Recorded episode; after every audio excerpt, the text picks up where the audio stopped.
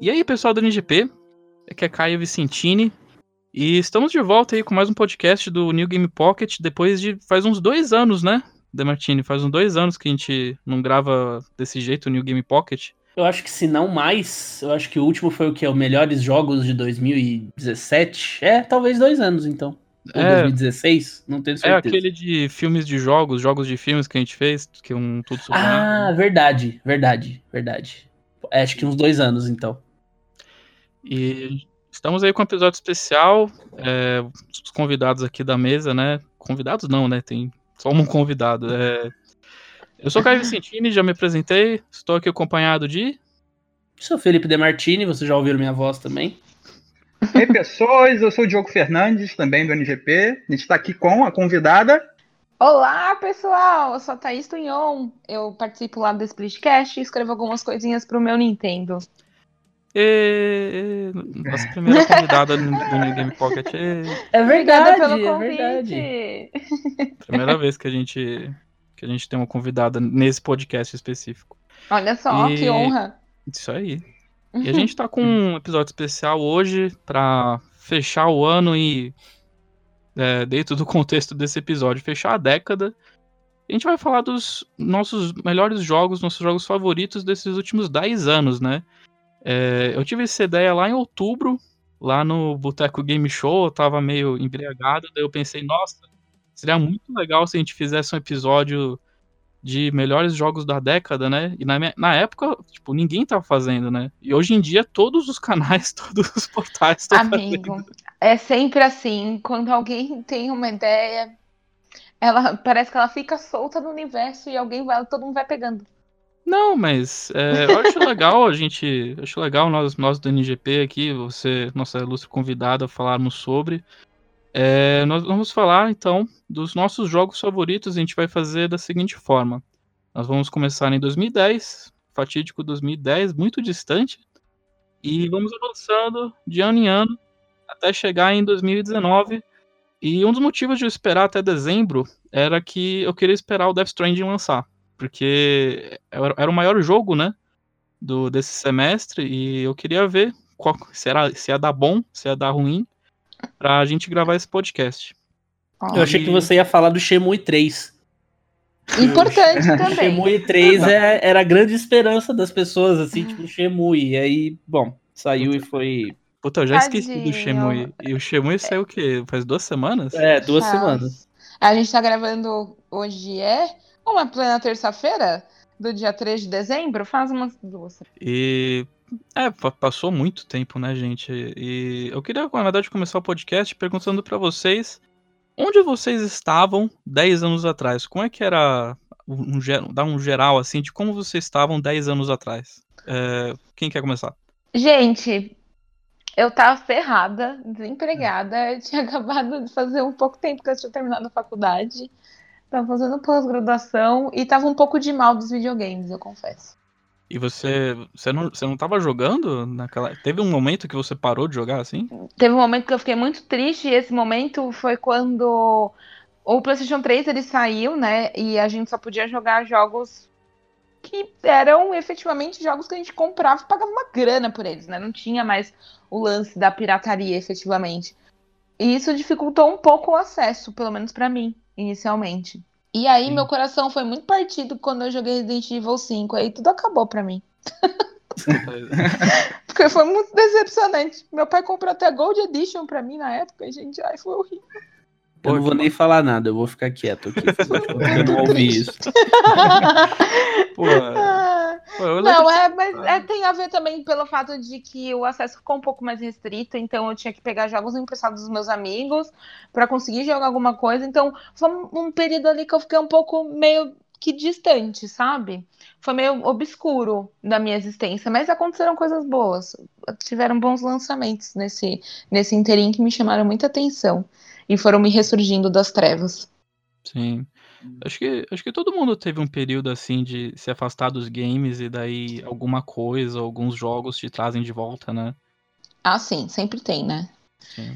Que tipo, parece que te puxa assim, volta aqui, meu filho, não foge não. Tem. E, e você, Demartini, como é que você tava 10 anos atrás, cara? Dez anos atrás foi o, quando eu tomei a decisão que mudou a minha vida, que foi a decisão de vir para Ai, que Curitiba. lindo. E eu tinha. Eu gostava, sempre gostei muito de videogame, estava apaixonado por Resident Evil 5, inclusive. Ah, pronto. Mas eu tinha largado mão de trabalhar com jogos. Eu tinha chegado à conclusão de que eu nunca ia conseguir trabalhar com jogos, vejam vocês. Olha só como a vida muda, não é, meu Porque eu amigo? tinha tentado bater em todas as portas de São Paulo e não tinha. Não tinha dado certo. E aí, ah, não, beleza. Eu só vou trabalhar em joguinhos nos meus. Nos meus projetos próprios, enfim. E aí Olha eu me, me mudei para Curitiba e acabei indo parar no Basque Jogos. Olha só. E isso Olha aí. mudou, mudou tudo, mudou tudo, porque eu não imaginava que o Baixaqui era em Curitiba, então é, foi meio que a entrada, assim, para trabalhar de verdade com isso, assim, e, e estamos aí até hoje. É Amigo, que ano, não é? Foi um grande ano, foi um grande ano. Olha que legal. Foi, foi, foi nesse ano que eu, que eu tomei o meu porre lá, que eu falo que eu dormi no banheiro. Merecido. Foi minha Merecido. primeira noite em Curitiba, eu dormi no banheiro do apartamento. Que beleza. Tá, tá. tá agora Iniciando tá do jeito certo. É, Exato. que batizou bem, né? Por isso que deu tão certo. Batizado. Cap- Capotou Olha só. sentado, pelo menos, né? Não capotou deitado. no banheiro. Deitado, não, mas eu não tava, tipo, passando. Quer dizer, eu tinha passado mal, mas eu, eu mantenho a dignidade, né? Ótimo. eu Sempre não- importante manter Eu a tava, dignidade. eu tava limpinho. Ah, que bom. Eu só não tive, eu só não tive forças pra levantar do azulejo. Pra continuar. É, pra continuar a vida. Então, É. fiquei Tava lá mesmo. confortável, vai levantar pra quê? É, eu fiquei, eu fiquei lá mesmo. Fiquei lá Eu por lá ficar um mesmo. aqui. É, tá frio, tá gostoso. E, e você, Diogo? Olha, eu, eu tinha uma vida completamente diferente e essa pergunta me pegou completamente surpresa. Porque eu era um outro Diogo, praticamente. A gente muda, né? Você tá sempre mudando. Muda mas- muito. Mas há 10 anos, caramba, eu, sei lá, eu acho que eu tinha quase 25 quilos a mais e eu tava numa vida completamente distoante dessa, porque eu tava quase concluindo a minha primeira faculdade, que foi da, de tecnologia da, da informação e eu tava odiando aquilo lá, sabe? Eu larguei tudo e comecei a pensar no que eu podia fazer. Voltei, virei um maluco trabalhando e e um monte de coisa que eu não gostava, até descobrir mais tarde que, cara, você tem que fazer o que você gosta. Pior que pessoas falem, ah, você vai, vai fazer o quê? Vai, vai ficar sem dinheiro? Você tem que fazer o que dá dinheiro. Mas não, eu passei a, vou, eu quero escrever, né? Eu, foi aí que eu pensei, bom, vou fazer minha faculdade, que eu quero fazer, e fiz. Né? Então, eu acho que 10 anos. E, e- e esse ponto também dos joguinhos, né? Que eu também estava completamente afastado, porque quando a gente tá mal numa coisa, a gente começa a abandonar as coisas que a gente gosta. Exatamente. Então- O que é uma grande mancada. Não é, É, mesmo? Só piora, né? Porque só piora. Só Só piora. afunda, né? Então, quando eu é, resolvi largar tudo que eu já estava fazendo, que não estava me deixando feliz, então eu acabei voltando para os joguinhos. E realmente, o que a Thaís falou é muito verdade, porque os jogos eram muito caros, então eu platinava cada jogo que eu comprava. Você Então- aproveitava qualquer oportunidade que você tinha, até Sim. o talo. E a partir dali eu falei, ah, vou fazer uma outra faculdade que me deixa melhor e vou voltar a jogar, enfim, foi isso. E foram 10 anos que, que mudaram, foi bom, foi bom essa mudança. Olha só, que inspiradores vocês dois. Ó. E o senhor, Caio? Cara, eu me sinto um, o bebê Yoda perto de vocês. Ah, pronto! Agora estou me sentindo uma idosa. Dez atrás. Dez anos atrás eu estava no colegial. Ah, gente, vamos encerrar esse podcast por aqui. Gente, muito obrigada. Pior ainda, Ô, eu estava, eu estava no menino. segundo colegial. Eu não Nossa. estava prestes a concluir o Nossa colegial. senhora, pelo amor Estava de na Deus. metade do Puta caminho. merda, Eu tô sentindo o cheiro de leite daqui ainda. Nossa, é, não, garoto.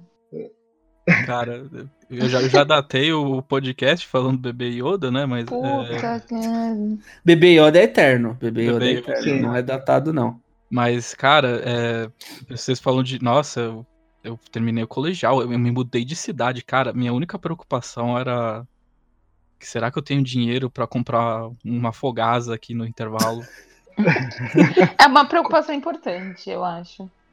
Sim, e, e eu acho que já dá para encaixar com o início, assim, porque foi, primeira, foi, nessa época do colegial, pimpolho, cheio de espinha, assim, que, que eu comecei a juntar dinheiro para comprar em 2010 o meu jogo favorito de 2010, que foi Olha. o Mass Effect, Mass Effect 2. Olha só. É, era uma época que eu descobri o Mercado Livre, assim, tipo, nossa, como assim você pode comprar jogos mais baratos que não custam 200 reais? Olha só, que. E daí tinha o negócio de leilão e o caralho, e daí eu comprei, assim, primeira vez com meu dinheiro, assim, juntando, comprei o Mass Effect 2 por 110 reais, na, na época do ano que foi lançado, isso é uma coisa impraticável aqui nos dias de hoje, 2019, então já uma das diferenças. E, e era uma época assim, que você, todo mundo falou da própria vida, né? É, eu tinha acabado de mudar de escola tal, e eu me sentia meio sozinho. E os videogames, ao invés de eu me afastar deles, eu me aproximei deles, porque eu tinha acabado de ganhar uma PlayStation 3.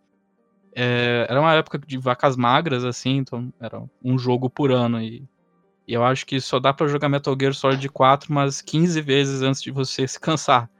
E daí eu E eu ia muito pra locadora, uma coisa que morreu hoje em dia, né? Locadora ainda existia em 2010. Nossa, aqui em São Paulo, oh, saudade. eu recordo, assim, pouquíssimas que existiam nessa época, em 2010. Pelo menos eu já desconhecia. Eu, né, nos tempos mais primórdios, eu alugava jogos na Pro Games, que tinha aí em muitos lugares. E aí, quando ela morreu, morreu mesmo, porque não, eu não tinha mais, eu não conseguia mais alugar nada. E eu me surpreendo quando vem alguém me falar, ah, eu consegui alugar jogo num lugarzinho. Eu falo, gente, como eu não sabia disso? Sim. Cara, locadora, locadora é um papo muito bom, cara. Que eu cresci em uma. Lá em casa tinha uma locadora de videogames. Eu ah, não. Disso, Vamos mas... ser amigo. Era muito bom, cara. Era uma vida muito boa. Dá uma saudade, cara. Pô. Ah, eu imagino. O rolê de locadora, gente, era o melhor rolê. Você ficava a semana inteira esperando para fazer o rolê da locadora. Em 2010 eu tive a chance de reviver isso, que eu também, em São Paulo eu achei que tinha acabado. Eu achei que tinha acabado, né? Aquela uhum. coisa da bolha, acabou pra gente, acabou pra todo mundo. É. Uhum. E daí eu me mudei pra Curitiba e tinha uma, tipo, perto de casa, assim. E aí Olha ela só. durou alguns anos ainda, mas deu pra reviver esse rolê. Era um pouco caro, mas valia mas pela valia a pena, né? Tinha é. televisões, assim, com vários PlayStation 2 é, rodando GTA San Andreas. Tinha, tinha, tinha, Era aquele esquema de locadora tradicional, né? Que tinha parte com as TVs e uh, os jogos para você alugar. E como Sim. os jogos de PS3 eram complicados, era, era uma boa saída. Assim. É, é que no começo Sim. eu acho que foi um grande baque para todo mundo o fato de que não tinha mais pirataria e não tinha mais locadora. Tá, ferrou. O que, que a gente vai fazer agora, né? Eu acho que foi Sim. um grande baque, porque hoje a gente meio que se adaptou a isso a ter que Sim. comprar os jogos e tudo mais. A gente foi se acostumando. Mas no começo o baque foi muito grande. Sim, eu, eu, eu, senti.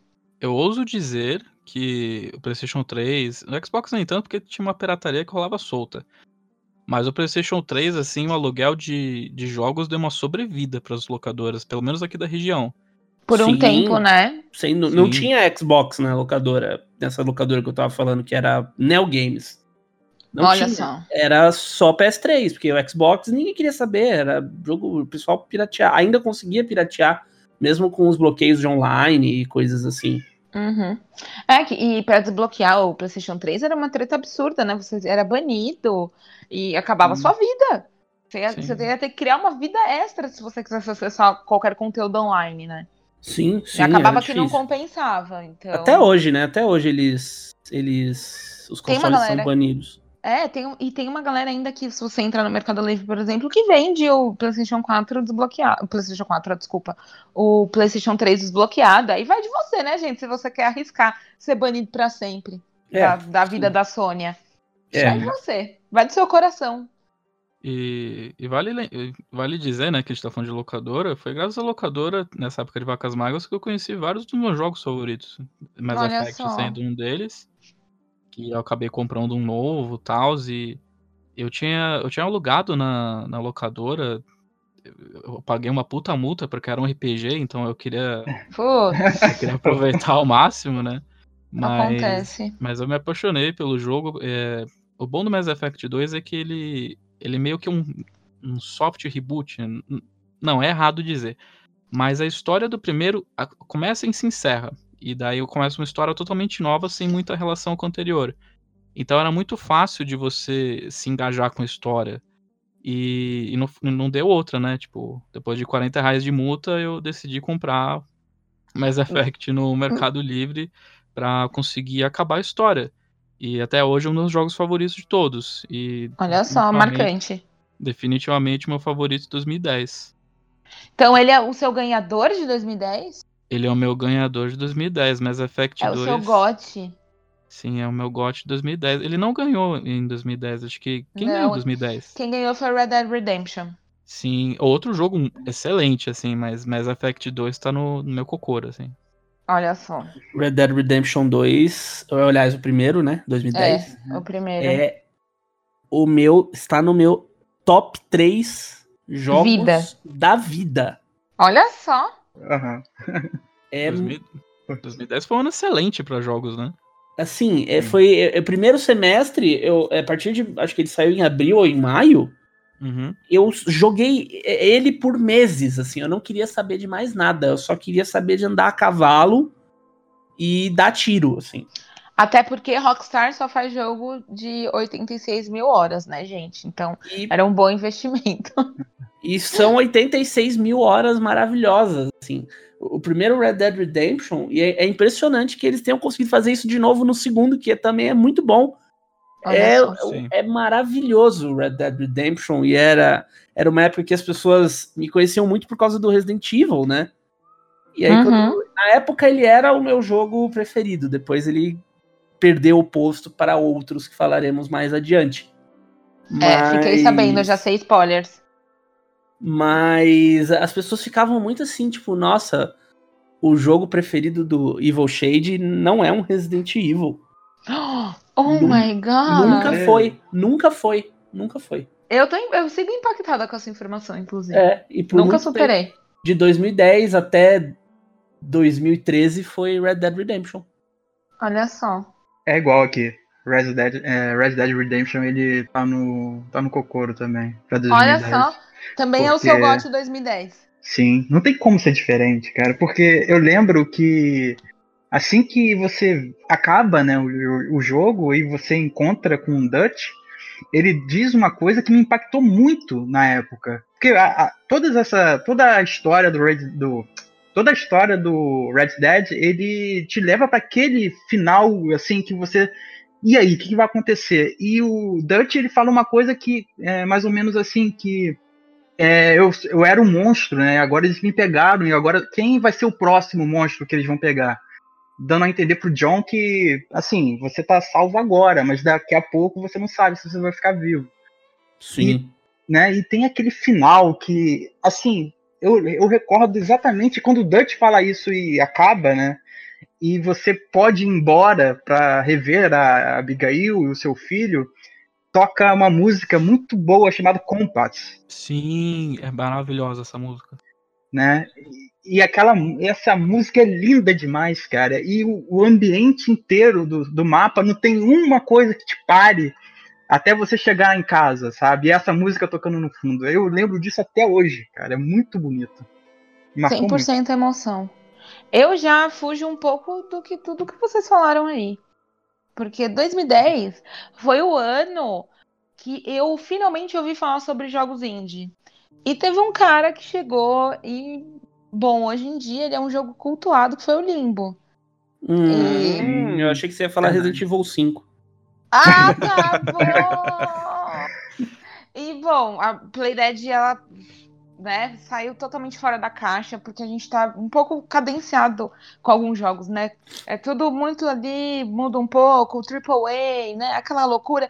E os caras chegam com um jogo indie. Tecnicamente, se você olhar o Limbo, ele é simples, é só uma escala de preto com branco, um garotinho que tá perdido num lugar que você não sabe o que aconteceu, com puzzles extremamente inteligentes e com um final que você vai ficar deitado no chão tentando entender o que, que tá acontecendo ali.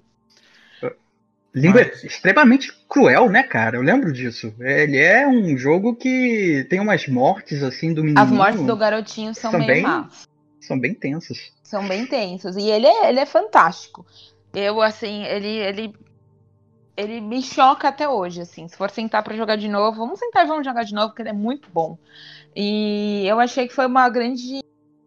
Uma ruptura interessante, né? Tanto que ele ganhou como melhor jogo independente no, quando teve o. o qual é o nome daquele negócio, gente? Que vai ter agora? O Game TGA Game Game Awards. Awards. Na época era o, Exato. era o Spike, era Video Game Exato. Awards. Olha só, exatamente. E ele ganhou como melhor jogo independente. Ah, sei lá, gente, se você gosta de jogos de plataforma e ainda não parou pra dar uma olhada em Limbo, para pra ver, porque ele faz todo sentido esse, esse jogo ter ganhado. É, ele, ele, ele é uma dinâmica básica, que é um side-scroller 2D, né, como eu falei, preto e branco. Você fala, poxa, puzzle, só, é só isso? Não, mas ele te envolve de um jeito tão absurdo. E, e eles fizeram um trabalho misturando ali com filme noir, né? Uma coisa meio expressionismo alemão, cara, que é surreal. Joga em limbo. Baita jogo. Limbo, Esse, que, é- aliás, esse é meu gote. Limbo, que, aliás, hoje em dia é comercializado ju- junto com Inside, né? Que é outro jogo excelente deles. É, é Sim. quase como. é praticamente como se fosse um- uma sequência meio louca. Um, um O Inside- espiritual. É, o Inside ele ainda consegue ser mais maluco. O mais interessante é que cada jogador vai sentir aquele ambiente de uma forma e vai traduzir ele para sua realidade, basicamente, né? Para sua interpretação própria. Então eu posso ter achado alguma coisa, uma coisa X daquele final, você vai achar outra completamente diferente. E tem várias teorias na internet sobre. Gente, é, é show de bola. Playdead, saudades. Volta. Te amo.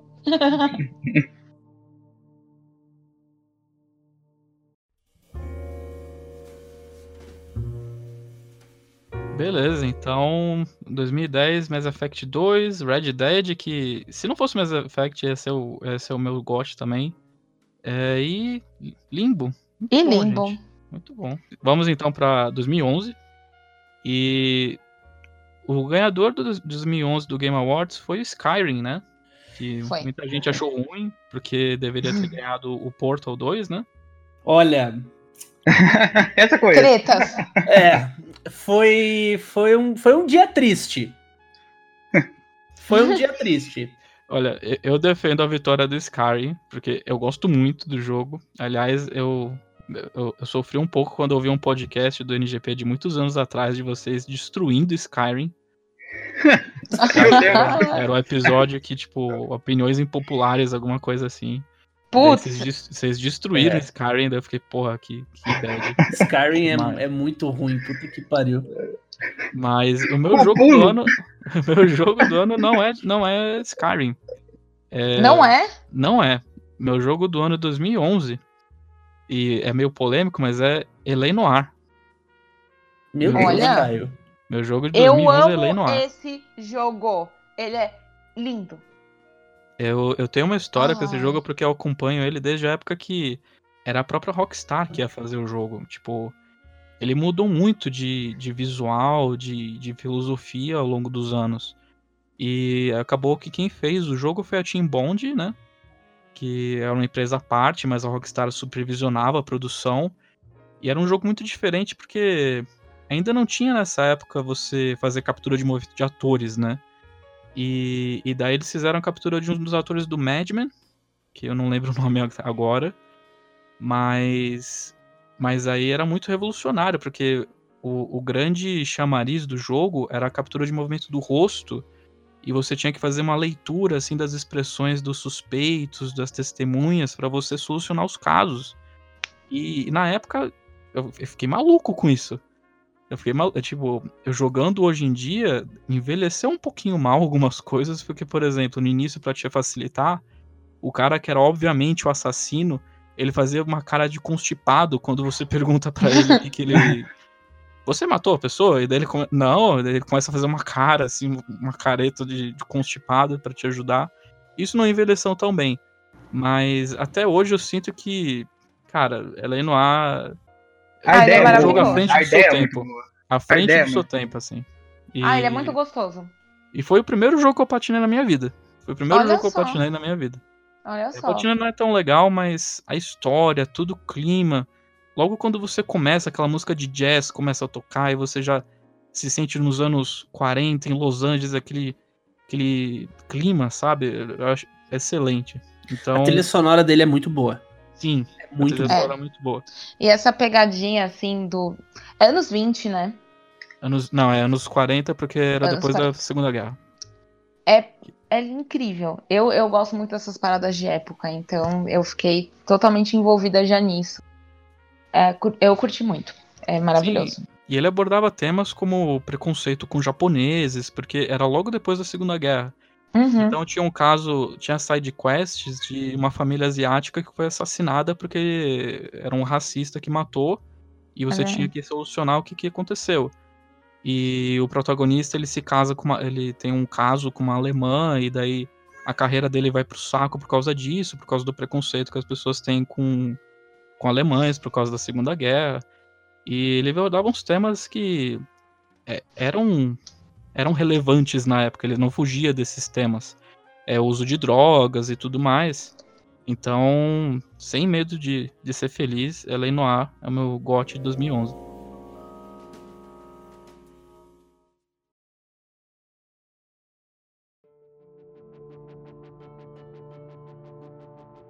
É, então eu vou passar a tocha pro, pro, pro Demartini. Qual que foi o seu de 2011? Eu, eu conheci Portal em 2011 e eu fui salvo. Sério? Eu fui salvo. Eu não tinha jogado o primeiro Portal. E, enfim, aí tava aquela coisa do Portal vai voltar e Portal vai voltar. E aí me apresentaram Portal como um shooter sem tiro. Olha lá. Eu só conhecia o meme, né? Dos portais. Mas é um shooter sem tiro e ele é todo puzzle. E agora vai ter co-op, vai ser foda. E aí o Portal 2 veio com uma chave do primeiro. Pra você. Não, minto. Ele vinha com uma chave do próprio Portal no PC. E aí o, o primeiro entrou em promoção, ó, ficou de graça, enfim. Eu comprei o Portal 2 e deixei ele encostado porque eu fui jogar o primeiro. E aí, legal, muito bom, parabéns. O segundo Portal, eu não sei porquê, devia ter droga no disco. eu fiquei maluco, nível jogar o co-op sozinho. Que? É, tipo, dois controles. Jogar o co-op sozinho com dois controles. Eu queria engolir esse jogo. E eu fui, eu fiz campanha pro Portal 2 ganhar o GOT, e aí o Skyrim ganhou, eu fiquei muito pistola, porque eu achei um absurdo. O Portal 2, ele é um jogo que ele é, ele é, é- é- é- ele é a sequência é, na melhor definição da palavra, assim. Ele é muito maior, muito mais interessante, muito mais bonito, a história é muito mais legal, ele expande todos os conceitos, ele traz coisa nova, preserva tudo que é velho. Ele é, é, é a, a sequência pura, assim. Se fizessem uma sequência em laboratório, seria o Portal 2. É um jogo maravilhoso e ele rivalizou com o Red Dead. Como o meu preferido de todos os tempos, assim. Eles Eu acho- ficaram ali num combate É. forte. Eu acho ele muito, muito foda, assim, até hoje é um, e eu preciso trazer ele pro LGP, porque é um jogo que eu, eu tenho muito a dizer e muito a, a- muito a falar e muito a jogar, porque ele é muito, muito incrível. Cara, cara, eu tenho uma lembrança curiosa com o Portal, porque eu baixei ilegalmente. Eu tenho hoje em dia na Steam, então, tipo, foda-se. Mas é, era uma época que eu não tinha dinheiro pra comprar jogo de PC e eu baixei no, no meu PCzinho velhinho Dell 2000, 2007. E era uma época que eu tava trabalhando numa escola de inglês, em que eu tinha que ficar 8 horas todo dia e eu não tinha o que fazer durante 8 horas. E daí, às vezes, eu puxava assim, o notebook e jogava Portal 2 no trabalho. Mas era legal porque tinha outros professores também que estavam nessa situação. E daí eu lembro claramente que era uma sexta-feira que tava chovendo e não tinha nenhum aluno que vinha. E, e daí tinha eu e umas outros colegas, assim, de, de- A gente tinha o mesmo cargo, a gente era auxiliar de, de, de, de- de peda- pedagógico. E daí chegou um outro professor, assim, com uma cara de: O que, que vocês estão fazendo? Ah, a gente tá jogando Portal 2. Posso jogar também? E daí ficou, tipo, três professores em cima do, do monitor, assim, do PCzinho velho, com a- o monitor meio desli- desligando aos poucos. é, jogando Portal 2. E eu comecei a jogar Portal 2 no trabalho e eu zerei no trabalho. Tipo, não no mesmo dia, mas é um jogo que eu joguei apenas durante o período do trabalho e eu zerei ele completamente e foi uma experiência excelente por causa dessa cooperação que eu tinha com meus colegas de trabalho em não querer trabalhar. Aqui, diferentemente do primeiro, o Portal 2 não, ele não tem uns elementos tipo de natureza crescendo nos, nos, nos laboratórios. É esse eu tô viajando. É ele mesmo, é porque a coisa tá decrépita, né? O, o, Portal 2 ele se passa. Ele não tem mais aquela coisa da. Você tem ali os testes e tal, os experimentos acontecendo, mas. É, né, rolou. Pra quem jogou o primeiro, né? Ela destrói o laboratório a Gleidos é, morre, entre aspas, mas na verdade não morre. E aí ela, ela, ela é colocada, tipo, numa... Eu não lembro se ela é congelada ou se ela é colocada em, tipo, animação suspensa, assim. Ela é desativada, né? Ela é desativada. É, tanto assim. a Gleidos quanto a Shell, que é a personagem personagem principal, que é a personagem que você controla, né? E aí você acorda, tipo, muito tempo depois do primeiro Portal, assim, e tá tudo tudo na merda, assim, tá tudo tipo caindo, quebrando, mas as coisas ainda funcionam. Então ele trafega muito nesse lado de você tá nos experimentos, só que aí depois você sai dos experimentos e você começa a usar a, a, a, a física dos portais meio que no mundo real, entre aspas, né? No mundo real do jogo, assim fora do ambiente controlado e você acaba descobrindo mais sobre a Aperture Science, sobre a própria GLaDOS, um, sobre o, o, o, diretor da Aperture, que eu não lembro agora. É, Dave Johnson.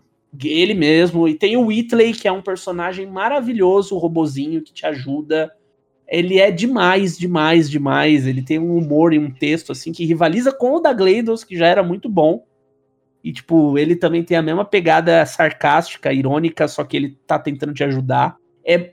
Joguem, joguem, mas joguem na ordem. O Portal é um jogo que você tem que jogar na ordem, assim, porque você joga o Portal 2 depois volta pro primeiro. O primeiro ele é um jogo muito simples, assim. Ele é muito complexo na proposta, tem a história, tem toda a física, todos os puzzles legais, mas ele é bem mais simplório, assim. Aí ele... o segundo vai além. Ele começou como um mod de Half-Life, né? O Portal. É, inclusive tem uma conversa que o Portal ele tá no universo do Half-Life, que é um universo só. Sim, o Cave Johnson ele cita a Black Mesa. Sim, então, exatamente.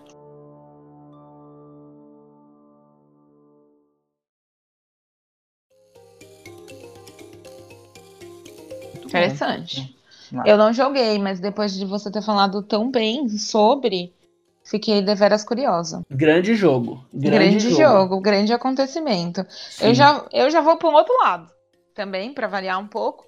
Já hum. vou para meus joguinhos de plataforma fofinhos e muito coloridos, que é o Rayman Orange. Olha aí. Olha só. Porque assim, gente, o Rayman, ele vai te deixar puta, mas o jeito que ele te deixa puta da vida é diferente. Eu, o jeito que fiquei... me deixa frustrado é diferente. É, é, diferente. Eu fiquei apaixonada, tanto que eu joguei o Orange e joguei o Legends também. E os desafios impostos ali, as fases, é, é tudo incrível, é colorido. Uh, você não, se, não vai enjoar. Às vezes você corre esse risco né, de achar que você vai enjoar um pouco e tal, mas não, é, é muito, muito divertido. E ele, lógico, ele, para mim, ele segue até um pouco na linha ali do Crash Bandicoot, né? Ele é difícil porque você precisa desenvolver uma habilidade ali de jogador e tudo mais, entender a proposta, o que ele quer efetivamente de você, mas depois que você descobre é muito gostoso. E para quem é um amante de jogo de plataforma, ele vale super a pena. E é, vai passar nervoso lá com o Rain, muito bom. Eu recomendo é, demais. É esse que tem co-op ou os dois têm co-op? Eu, sabe que eu não recordo se ele tem co-op, porque, gente, eu sempre fui uma jogadora muito sozinha. Eu joguei só um dos Raymans e foi co-op. Foi com a Cecília, inclusive, eu lembro dela querer me bater. Olha só, pode. Física. Então o Rayman pode separar casais. Atenção. Agressão física. Rolou, rolaram ameaças de agressão física por causa de Rayman. Gente, que coisa horrorosa, gente. Chegou. Mas ele, você pode jogar sim, é, multiplayer. Você pode jogar sim multiplayer. Acabei de verificar aqui numa pesquisa rápida que Agora, você pode não- jogar, jogar multiplayer com ele sim. agora eu Porque- não sei qual foi esse. Assim, ele é o Origins, ele é incrível, ele é fantástico e tudo mais. Mas o sucessor espiritual dele, que é o Legends, ele teve um salto enorme, né? De tudo. Mas é tão difícil quanto. Qual que é o que tem as fases musicais? É o, é o É o é o Legends. Origins? É o Legends. A Legends tem as fases musicais, que é, é bem bacana. Assim, o, o Origins, ele segue mais ou menos a mesma linha do, do Legends, né? Porque eles são como, praticamente como se fosse uma sequência. E é fases, são fases fases datadas, né? Que você vai entrando lá e vai fazendo e etc. Sei lá, gente, eu, eu, eu praticamente eu gosto bastante de, de coisas, de joguinhos desse nível. Joguinhos de plataforma que me deixam muito puta. É bom. É bom, é gostoso. É bom, é gostoso. É- Esse, nesse- nessa pegada de jogos que deixa a gente meio puto, então, pra trazer aqui o meu, é, o Skyrim, ele não só tirou o GOT do Portal, do Portal 2, Ah lá, Como- pronto. como ele também tirou ah, o prêmio de melhor RPG do Dark Souls. Olha aí É. a treta. E, e- e esse é o meu jogo do coração. Assim, é- eu amo. E outra, do meu amigo do peito, Miyazaki. Meu amigo, pessoal. né? Então. Verdade, verdade. É verdade. O Diogo teve esse encontro. Ah, meu amigo. Já são É, amigos assim. Sim, fizemos Praise the Sun. Então, o Dark Souls, ele naquela época eu já tinha já conhecido o Demon Souls, né? E achei uma merda de jogo. Falei, como assim esse jogo não tá deixando eu jogar e é difícil pra caramba? Tem alguma coisa errada aqui. E deixa eu tentar de novo. E errava de novo, então ele te instiga a você querer vencer. E quando você vence, você se sente um deus. né? Isso é lá no Demon Souls. É muito bom, né, gente? É, o Demons é muito ótimo e quero- eu acho que o pessoal, assim, se realmente vingar a ideia do, do possível remake pela Bluepoint, Bluepoint, né? Então, Bluepoint. eu acho, é, acho que o pessoal vai meio que pirar porque ele, era, ele é bem mais difícil do que o próprio Dark Souls. Mas quando o Dark Souls chegou com todo o seu esplendor e apresentou pra gente a, a, aquela ideia de jogo que ele é difícil, mas ele não é que ele seja difícil, corrigindo, mas ele é ele, ele te orienta como você pode fazer. Se você errou, você sabe por, por que errou. Diferentemente do Demon Souls, que ele era um pouco injusto. Mas o Dark Souls não, ele te pega pela mão de- até certo ponto fala assim, ó, agora você segue sozinho. Se você erra, é, você sabe por que errou. E, cara, eu acho que Dark Souls, ele representa um- a ideia de jogo porque ele é muito perfeitinho, sabe? Porque cada detalhe ali das fases, das fases não, mas cada detalhe das áreas que, que, que o jogo te apresenta, ela tem uma história pra contar, sabe? E, e esse é o diferencial dele, porque a história não tá explícita ali, não tem alguém te contando a história por blocos de texto. Para você entender o que está acontecendo, você tem que sentar e observar o próprio cenário, itens do, do, do inventário que tem as informações, e aquilo ali me encantou de uma forma, até chegar no último chefe, né, que é o Gwyn, que você aprende o que aconteceu né, no ambiente todo, aquela desgraçadeira toda que aconteceu, através desses itens, através dos cenários, que você fica encantado, sabe? É como se você estivesse sofrendo, mas quando avança você sente muito bem e até o final você passa por esse processo. E eu acho que o Dark Souls ele te ensina a, a, a, a apreciar o jogo assim do jeito que ele é, sabe? E por isso que hoje tem uma comunidade maluca de, de fãs, assim, que qualquer coisa que a From Software lançar vai, vai achar incrível, né? E eu acho que é merecido. Dark Souls é muito, muito bom e tá no meu coração para sempre. Eu acho que tá no meu top 3, assim, de jogos da vida. Olá. Dark Souls. Declaração de amor. Declaração de amor. É, foi uma declaração de amor. Eu senti aqui. Coraçõezinhos surgindo agora. Da- Sim. Dark Souls, Dark Souls seria aquele pai que te dá uma bicicleta com rodinhas e quando você tá descendo a colina ele tira as rodinhas. Sim. E enfia uma madeira entre a, a roda da frente, assim. É, É verdade, é e assim cobre mesmo. seus olhos assim, tipo, vai agora, panaca, vai. É, Agora você consegue. É, bem, bem- é, não é cruel, cara. Ele não chega a ser cruel. Mas ele. ele, ele, ele te ensina, não punindo, mas ele te ensina com rigor.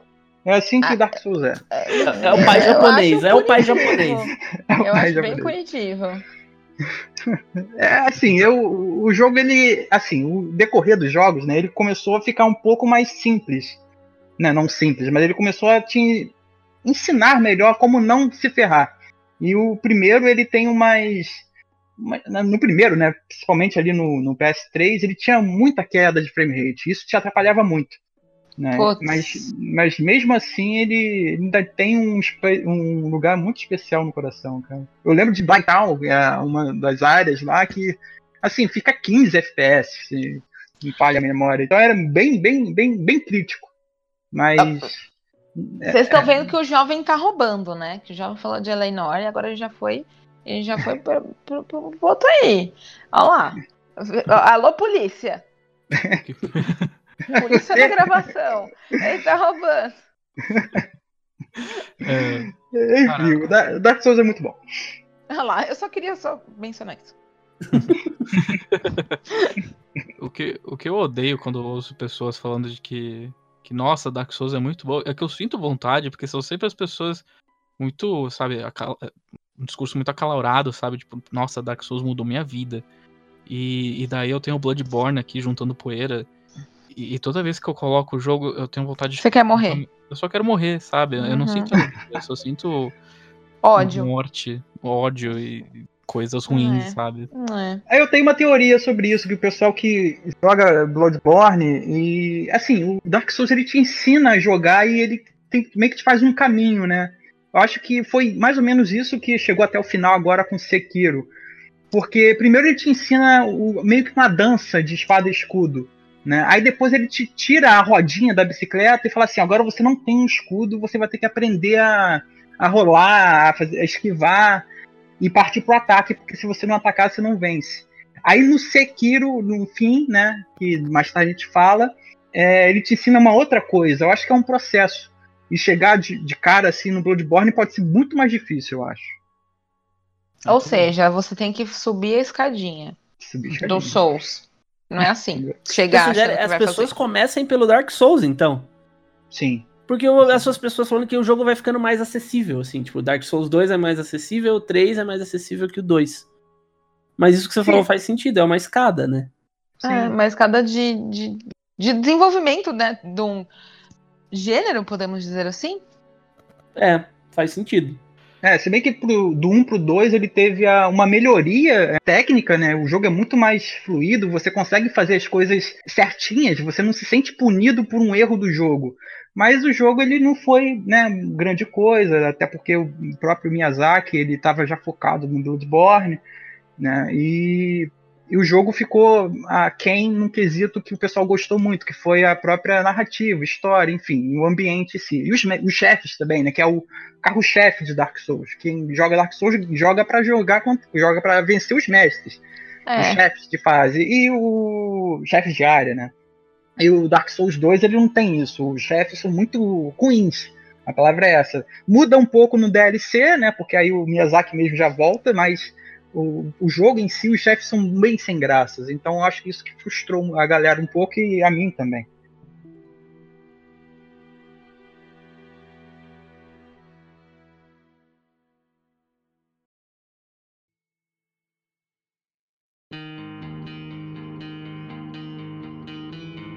Isso aí, gente. Uhum. Ah, todo mundo já foi em 2011, né? Sim. Beleza. Então, vamos Tá, iniciar. re- recapitulando, é, 2000 de 2011 foi como? Foi L.A. Noir, Por- Portal, Portal 2, 2 é, E- o Dark Souls e e o Rayman. Rayman Origins. Rayman Origins. Olha só, que legal. Eu, ela gosta quando todo mundo tem uma resposta diferente. É Sim. bem misto. Assim Sim. é legal. Dá, pra, dá até pra destacar um pouquinho como que é o seu perfil de jogador com uma pegada dessa, né? E nós estamos entrando em 2012, o ano que o mundo acabou. A gente agora vive numa simulação. Exato, tudo aconteceu ali. A gente tá vivendo num mundo alternativo. Aquele filme horrível 2012, mas enfim. é, Eu vou começar que eu dei uma olhada na lista de 2012 e, cara, eu acho que eu não joguei tantos jogos de 2012 assim, ou, ou pelo menos nenhum me marcou tanto quanto achava que, que tinha me marcado. Então, eu vou ter que trapacear e falar Ah, pronto. que. Não, calma. É um jogo de 2012, certo? É um jogo de 2012. Ok. Me marcou muito, mas eu Uhum. não joguei em 2012. Ah, não, sim. É justo. Mas aí não é trapaça. Aí é acessibilidade, gente. Isso. Chama. Que é o Spec Ops The Line. Puta, aí sim. Olha. Olha só, aí sim. Eu vou até mudar minha lista. Pronto. Cara, Spec Ops The Line.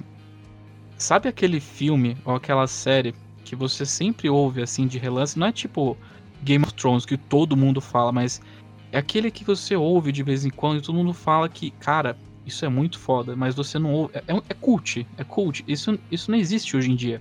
Jogo cult, assim, que, Uhum. que passou por debaixo do radar de todo mundo. Spec Ops é um desses jogos. E o Demartini já falou dele antes. E, cara, é, as pessoas falam, jogue sem saber de nada. É, tá bom. Eu, eu nem trailer eu vi. Eu só sabia que era o, o Nolan North que dublava o protagonista. Olha, eu não manjo, eu já quero saber qual. Assim, eu, eu não vou dar spoiler porque ele- ele- as pessoas têm toda a razão. Jogue sem saber absolutamente nada. Ok. Mas ah, a história, assim, é basicamente o início, o iníciozinho. Você eh, faz parte de um grupo, o Delta Team, que tem que ir para Dubai, é, porque precisa fazer uma, uma. Vocês têm uma missão em Dubai. E o início é muito genérico, assim. é, o, o jogo te engana muito, cara. O jogo ele, ele deixa você se acostumar com essa ideia de puta, tô jogando um third person shooter qualquer. Mas aos poucos ele vai colocando uns elementos você fica, eita porra. Você vai- ele vai colocando uns, uma- uns plot twists, ele vai colocando umas. Como é que eu posso dizer? É. Ele vai Bom. meio que se alterando aos poucos e você só perce- você, não vai- você se acostuma com essas mudanças, mas depois no final, o início é. Você não, você não sabe o que estava te esperando no final. Ele. Ele, ele não. Ele tem as mecânicas que são propositalmente genéricas, assim. Você jogou qualquer TPS, qualquer third person shooter. Mas a história é. Cara, é um negócio sem igual. Ele tem muitas influências de. de Nas Montanhas da Loucura. Ele trata muito da questão psicológica dos personagens. E você. Quando você vê, vocês acham, tipo. Eu, eu, eu joguei Spec Ops The Line do início ao fim em um dia. Assim, Eita. isso, isso é muito raro de acontecer. É um jogo é um relativamente curto, não tem. Acho que, sei lá, umas 6, 7 horas. Gosto Se assim. você, se você se ferrar um pouquinho, se você tiver um pouquinho de dificuldade, você termina em umas 10, mas. É um jogo muito curto, mas ele é denso. É denso. Você. Eu, eu posso te dar esse spoiler. Você não vai se sentir bem jogando esse jogo. Hum, É, Ok. Mas ele vai te fazer sentir coisas que você não sabia que você sentiria em um videogame. Ah, pronto. Não é de chorar, não, né? Não é chorar, mas é você se sentir mal, assim. Você se sentir. Ah, é de chorar então, pronto. Não, não é, mas é não é aquela tristeza dramática, assim. É aquele. Puta, o mundo é uma merda, né? Ai, pronto, eu choro, não precisa. É, ele é pesado, ele não é triste, ele é muito pesado porque é um jogo em que você. É isso que o cara falou, você vai reparando nas coisas. Eu não vou Aham. falar também, mas você vai notando o que tá acontecendo. Ele Aham. vai crescendo em você. Entendo. E é demais, é demais, assim, é demais. Você tá jogando um shooter genericaço e de repente ele vira uma outra parada. É muito bom. Olha só, já fiquei curiosa, porque eu, eu particularmente não sou muito fã de shooter e FPS. E pra ele me prender, ele tem que ele tem que ter um bom enredo, sabe? Então eu já fiquei um pouco curiosa de dar uma olhada.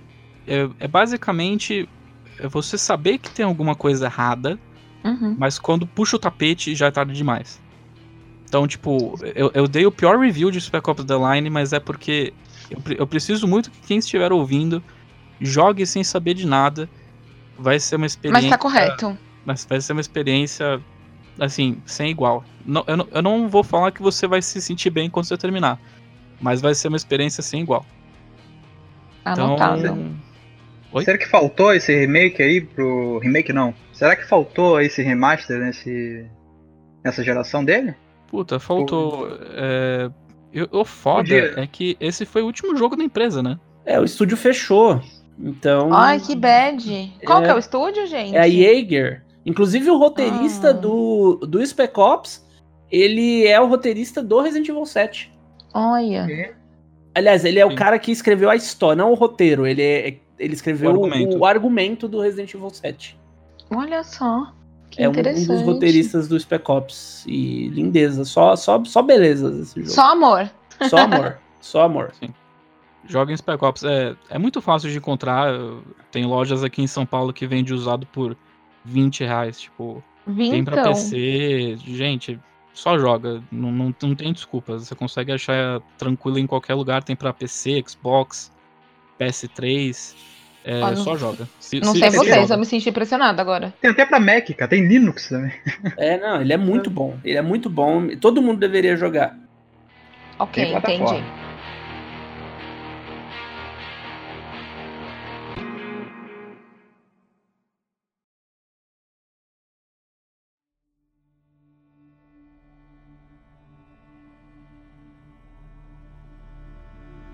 Eu vou, vou passar a bolinha do.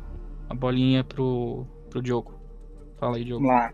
Então, 2012 também foi um ano meio esquisito que eu não lembro de ter jogado muita coisa também, né? Então, assim, pegando os jogos da época, eu sei que eu joguei muito pouco. Então, ali da, de 2012, eu gosto muito de Assassin's Creed, sabe? Principalmente do- dos primeiros ali, onde todo mundo torce o nariz. Mas eu tenho ali uma, uma coisa que mistura a mistura da história com a narrativa histórica, eu, eu gosto muito daquilo. E, tem o, e teve um que até o pessoal que gosta torceu o nariz, mas eu continuei gostando, que foi o Assassin's Creed 3. Que, assim, o pessoal que estava esperando uma, um desfecho assim épico, ou então uma sequência épica, porque passou pela trilogia do Ezio e ela é muito boa, né? Então o pessoal meio que esperava talvez uma coisa semelhante e encontrou uma coisa mais intimista, mais fechadinha ali, e eu acho que o pessoal não entendeu muito bem a proposta. Esse é o É. Assassin's Creed que tem. Desculpa interromper, mas esse é o que Ah. tem partes no Brasil, né? Tem. Agora você está me falando sobre o, a parte do Desmond, eu acho que tem sim. Ou Isso. você não é. Isso, se não o é em Assassin's Black Creed, Flag. ele- isso, ele- antigamente eles tinham essa. Hoje em dia acho que não tem mais, mas. Ou nem tanto, mas. Eles tinham essa. essa esse. Nossa, esque- me escapou a palavra. Ele tinha esse. Eles trocavam, né? Você tinha a parte histórica, né? Que no 3 era durante a Revolução Americana. E daí Sim. você. No 3 Partia ele concluía. Isso. Partia para a história do Desmond, né? Eu não tô recordando agora se essa parte é do Black Flag, que é o, o 4, ou no 3, eu não tô recordando. Né? Que acho que até numa, é, num, num lance de UFC, alguma coisa assim. Né? Essa parte do Brasil. Mas o 3, é, a história que envolve né, a Revolução Americana, ela tá lá, assim, putz, é a Revolução Americana, cara. Mas ela tá lá só por um plano de. por- ela tá lá só como um pano de fundo é, de luxo, sabe? Porque a história principal é entre um pai e um filho. Entre e ambos com visões de mundo diferentes. Então, ah, e, e obviamente, né, cada um uma facção. né, um assassino um outro é templário. Mas e a história que eles contam né, é, é muito bonita de ver, sabe? Porque por mais que você seja de uma facção assim, é inimiga por milênios, eu estou exagerando, mas talvez por séculos, é, ali no- na relação entre os dois eles encontram ali um meio termo, sabe? De conseguir conversar e tal. Então, acho que o Assassin's Creed 3 ele tem esse, essa pegada. Ele meio que sofre da ideia do, do que eu acho que o é, Final Fantasy VIII sofreu, porque o 7 fez muito sucesso e o 8, assim, o pessoal meio que não estava esperando, tava esperando uma coisa semelhante, enfim. E o 3, o Assassin's Creed 3, ele é bom, porque ele é uma ele traz algumas coisas assim, ainda que embrionárias, como o combate naval e, e outros aspectos, principalmente a, a questão gráfica do jogo, acho, acho que o Assassin's Creed 3 ele melhorou muito, sabe, no, da, da sequência ali. Então é isso, eu joguei pouco em 2012 e o que eu recordo foi de Assassin's Creed 3, que inclusive não tem uma história, um final feliz, sabe? Não tem um, um desfecho que o pessoal cara, fica num êxtase. Não, ele termina, termina down pra caramba, sabe? Bem caído, porque, assim, é a realidade, né? Os índios americanos se fuderam. Então, no final do jogo, é, é a sequência, é a tribo do, do Conor, assim, completamente quase dizimada, né? Sobrando poucos índios. Então, é, o jogo termina meio para baixo, mas é como se fosse pra, é, é, como se fosse não, é para mostrar mesmo como é que foi. Né? Então, enfim, não, não tem muito o que estender. Então é isso. Assassin's Creed 3. É, Assassin's Creed 3 foi um bom jogo, pelo menos para mim. Eu gostei bem dele. Porra, Diogo, você me deu spoiler de sete anos atrás, cara. Acontece, a vida é assim, a vida é cíclica. já passou, já tomou. Pá. É. É, é, que nem essas pessoas que. Porra, por que você me falou que o Fred Mercury morre no final do Bohemian Rhapsody? História ah, não tem assim, spoiler, né? Eu, é. eu praticamente eu sempre procuro não, não falar muito pra não dar spoiler. Sempre vai ter aquela pessoa tadinha que não jogou, né? Ou um jovem muito jovem. Aí eu fico com dó de, de ah, dar é. um spoiler, assim, pá. Esse spoiler, né, é, isso é história, né? Então não tem como. Sim, exato, aí não tem como. Aconteceu, é só você pegar um livro que vai estar lá. não tem o que fazer.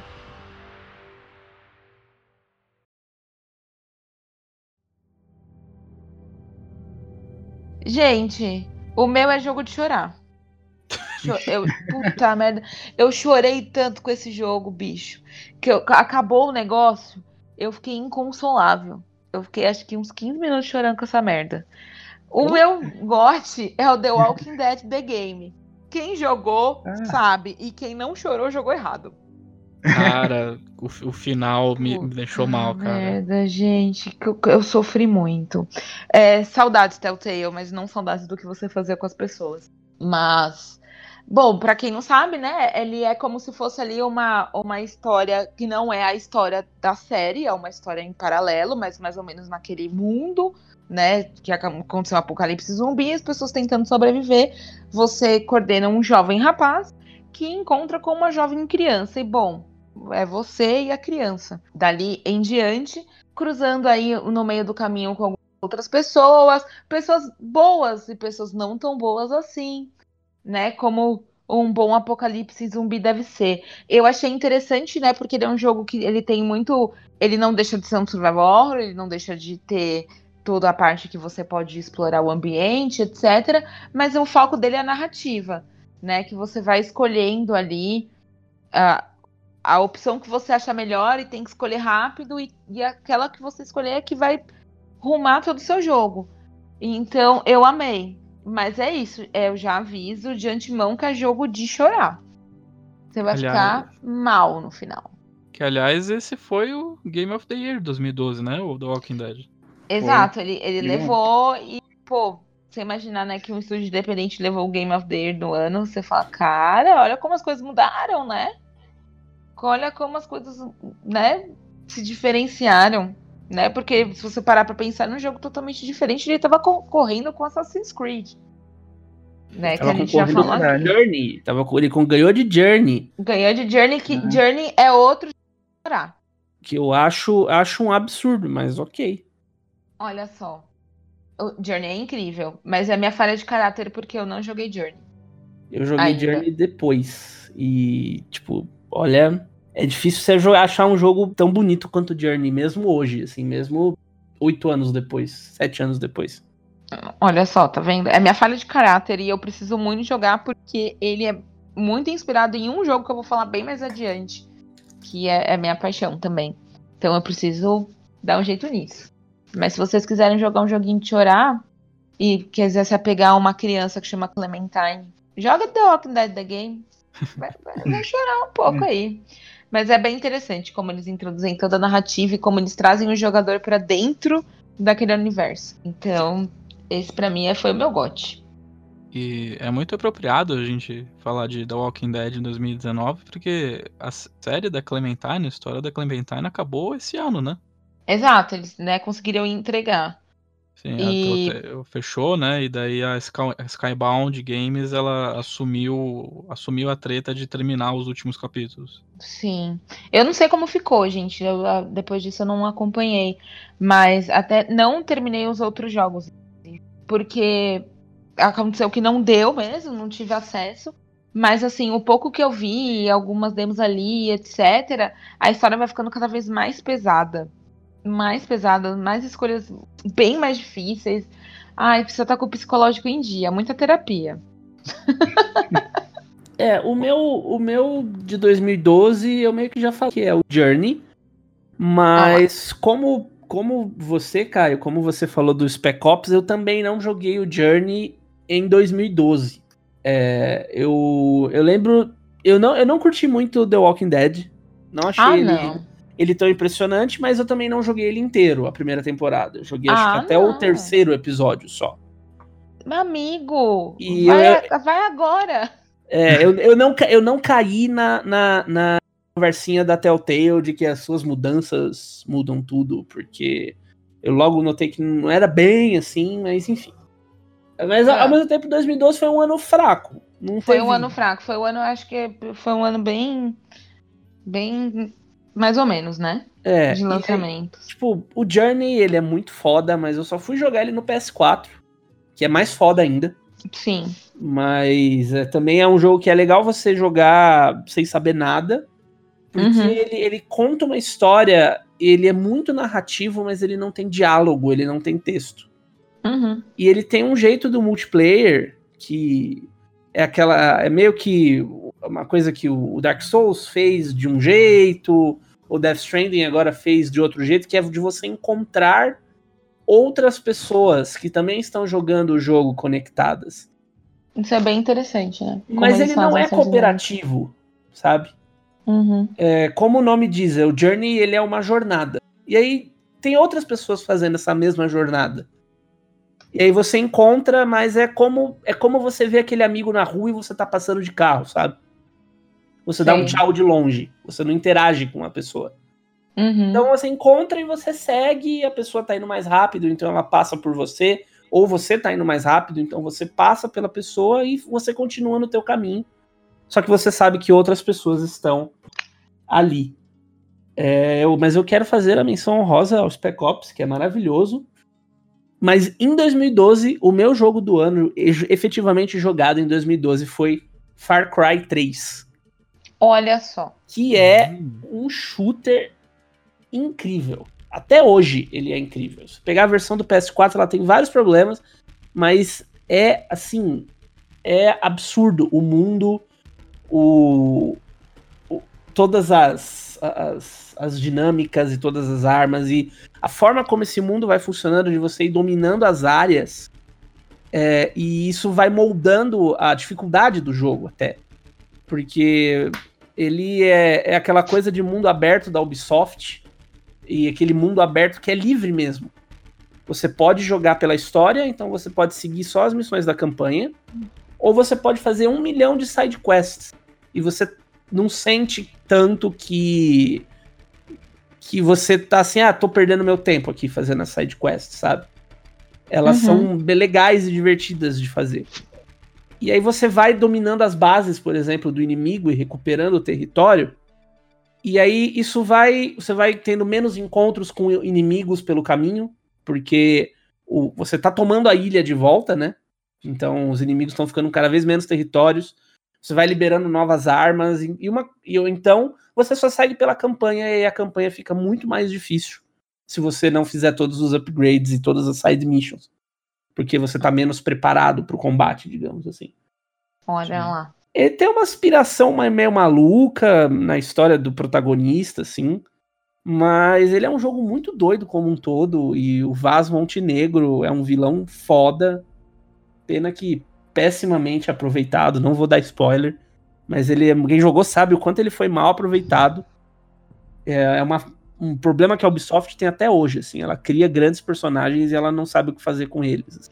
Eles ficam perdidos. É, eles criam um cara foda e aí, tipo, meu Deus, e agora? Sabe? Tipo. Nossa, ele é tão legal, o que, que eu faço com ele? É, exatamente. Tipo, eu não sei o que fazer. Ah, e aí é eles acabam subutilizando isso. E é assim.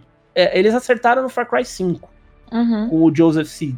Porque no, no, Far Cry 4 também, com o Pagamin, é a mesma coisa. Assim. Uhum. Ele é muito subutilizado, mas é cada, cada, cada momento que ele aparece é assim, você fica tipo, meu Deus, esse cara ele é um louco foda, eu quero ver mais dele e ao mesmo tempo eu quero sair de perto dele o mais rápido possível porque ele é um maluco. Aí é legal quando Far cria Cry 3 essa, essa dualidade. é bom demais, a verdadeira definição de insanidade e é o meu jogo preferido de 2012, fica ali também empatado ali com o Spec Ops e o Journey. Olha lá. Infelizmente, eu nunca joguei um Far Cry do início ao fim. Nossa, tá- é incrível, é maravilhoso. Não, Far o meu Cry- PlayStation 4 veio com Far Cry 4. Nunca nem instalei, gente. Desculpa, Nossa. tenho que ser sincera. Ele tá aqui na minha frente. Tô olhando pra ele aqui pra caixinha. Nossa, só decepção. Desculpa, me. Não, eu vou. vou Eu lembro vou do ver. 2, de Far Cry eu lembro muito do 2. Joguei a exaustão. E eu lembro que ele era muito bonito na época. Joguei Sim. no PC, joguei no PS3, então. Eu lembro que ele tinha um brasileiro, né? O 2. Ele era, da, ele era da Crytek nessa época, né? Era a época que a Crytek queria explodir o PC da galera. o famoso Crysis. é, é, ele era. Ele, o Far Cry, não lembro o primeiro, mas o 2 foi desenvolvido pela Crytek, ou foi o primeiro? Deixa eu buscar aqui rapidão. Acho que o primeiro foi pela Crytek. Ah, não, o segundo já é da Ubisoft, é o primeiro que é da Crytek. E, mas só pra dizer que eu nunca joguei muito, eu joguei muito Blood Dragon, que pra mim ainda é o melhor, por causa de toda a temática anos 80, filme, filme de ação é, trash, filme B trash dos anos 80 que. Quem, que- alguém aqui jogou o Blood Dragon além do Joguei. Não, eu a não base joguei. dele é o Far Cry 3. Ele é o, o Far Cry 3 com um skin, basicamente. É com skin cyberpunk. e tal. É, exatamente. Muito bom. Galera, todo mundo acabou aqui em 2012 ou falta alguém? 2012 Acabou. morreu. Acabou. Morreu? Agora a gente pode falar de 2013 que só tem um ganhador. É, 2013 acho que todo mundo concordar. Então todo mundo aqui concorda que é GTA V? Você tá Ah, não. É isso. esse? Olha, eles compraram isso? Que, que absurdo.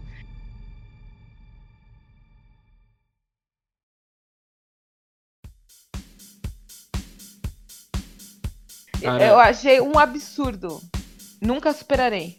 eu- Será que não foi pelo, pelo incrível, sei lá, Não. como eles conseguiram fazer aquele jogo daquele tamanho rodar num console, sei lá, no fim da vida, ok? não é documento de É, pessoal. Eu acho que é, é a mesma. é- eu acho que é a mesma vibe que eu falo, que a gente vai, vai comentar mais adiante do Overwatch.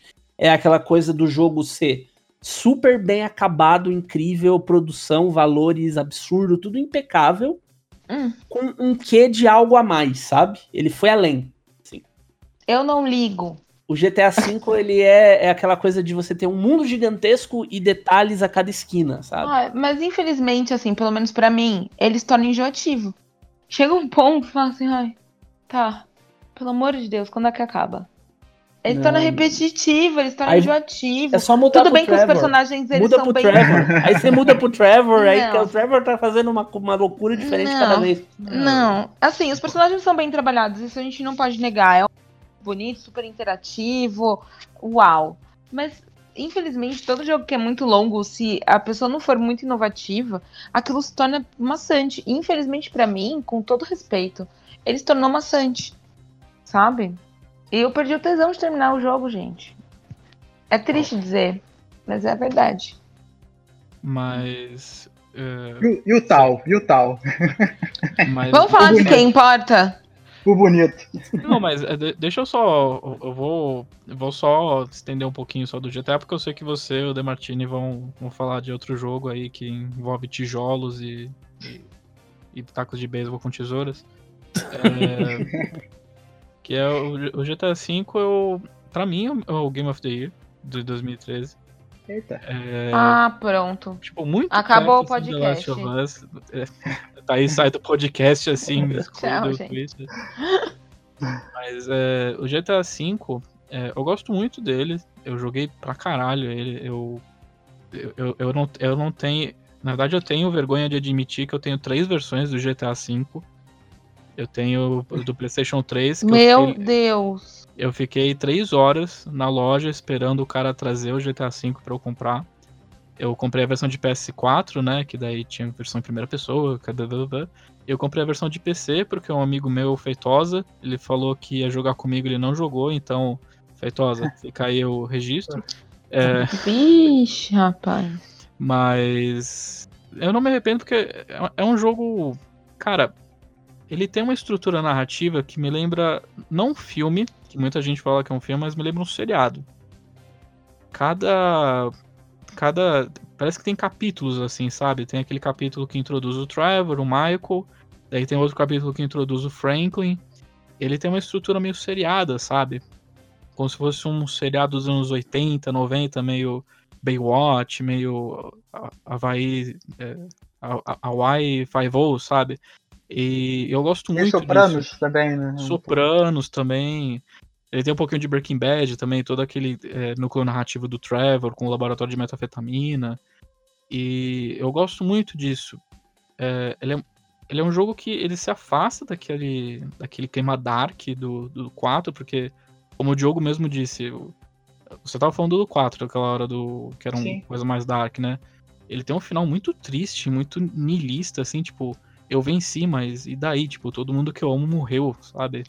E o 5, ele, ele puxa um pouquinho desse, desse amadurecimento narrativo que a Rockstar tem, é, é, que eles adquiriram com GTA 4, mas eles conseguiram equilibrar com aquelas brincadeirinhas engraçadinhas, com aquele estilo mais, mais leve, mais jovial dos jogos antigos. É, não podemos que... negar que ele tem um humor e tanto. Sim, sim, mas é você vê que tem um, um amadurecimento narrativo a Sim. questão do Michael com o, psicó com o psicólogo dele, discutindo, tipo. É, o, Michael é o personagem do GTA depois que você termina, tipo. Ele é o e depois. E o uhum. depois dele é uma vida miserável, porque ele tem dinheiro, ele tem família, mas ele não. ele não se sente completo. Isso é muito legal. Eu, eu, eu, não, eu não vi jogos abordando isso. O Trevor é qualquer pessoa que joga GTA, tipo, no free mode, que faz qualquer coisa, faz acorda de cueca no meio da rua, acorda de saia numa ilha deserta cheia de corpos. Esse é o amigo louco. É, é, o, é o personagem do GTA, tipo, co como todo mundo joga GTA. Tipo, é o cara que não para louca. o sinal, vai andando reto, né? Vai subindo pelos Isso. morros assim, carro e vai embora. Ele Isso, perde e... todas as armas. Você, você compra roupa, Compra ele perde arma, tudo. Ele perde tudo, ele é um insolente. É, carro. E aí, de repente, você muda lá para fazer a campanha do Michael, volta pro Trevor, ele tá de saia dentro de uma lata de lixo com um coquetel molotov no inventário só. Ele perdeu tudo. Tem... Ele tem uma namoradinha, não tem? É, ele, ele, mata o maluco do do GTA 4, inclusive. Sim, ele mata o Johnny na porrada, é. ele pisa na cabeça dele. É, por causa da namoradinha. Tipo, é muito uhum. louco. É, o Trevor é um grande personagem. Então, assim, tem um motivo de GTA V ainda ser um dos jogos mais vendidos de todo o ano há seis anos. É, seja pelo modo online que, que é maçante, hoje em dia é maçante porque você tem que literalmente trabalhar para ganhar dinheiro para comprar coisas. Tudo é loading. É, Tudo e eu, é não quero, eu não quero ter que trabalhar dentro do mundo virtual, porque eu já trabalho para ganhar dinheiro na vida real, então eu não preciso disso. Mas é, é uma experiência assim que que acho que até tem coisas melhores hoje em dia, porque o próprio Red Dead Redemption 2, mas na época, em 2013, GTA V era no, no top of the game, assim. E agora eu vou dar a deixa para vocês falarem de The Last of Us.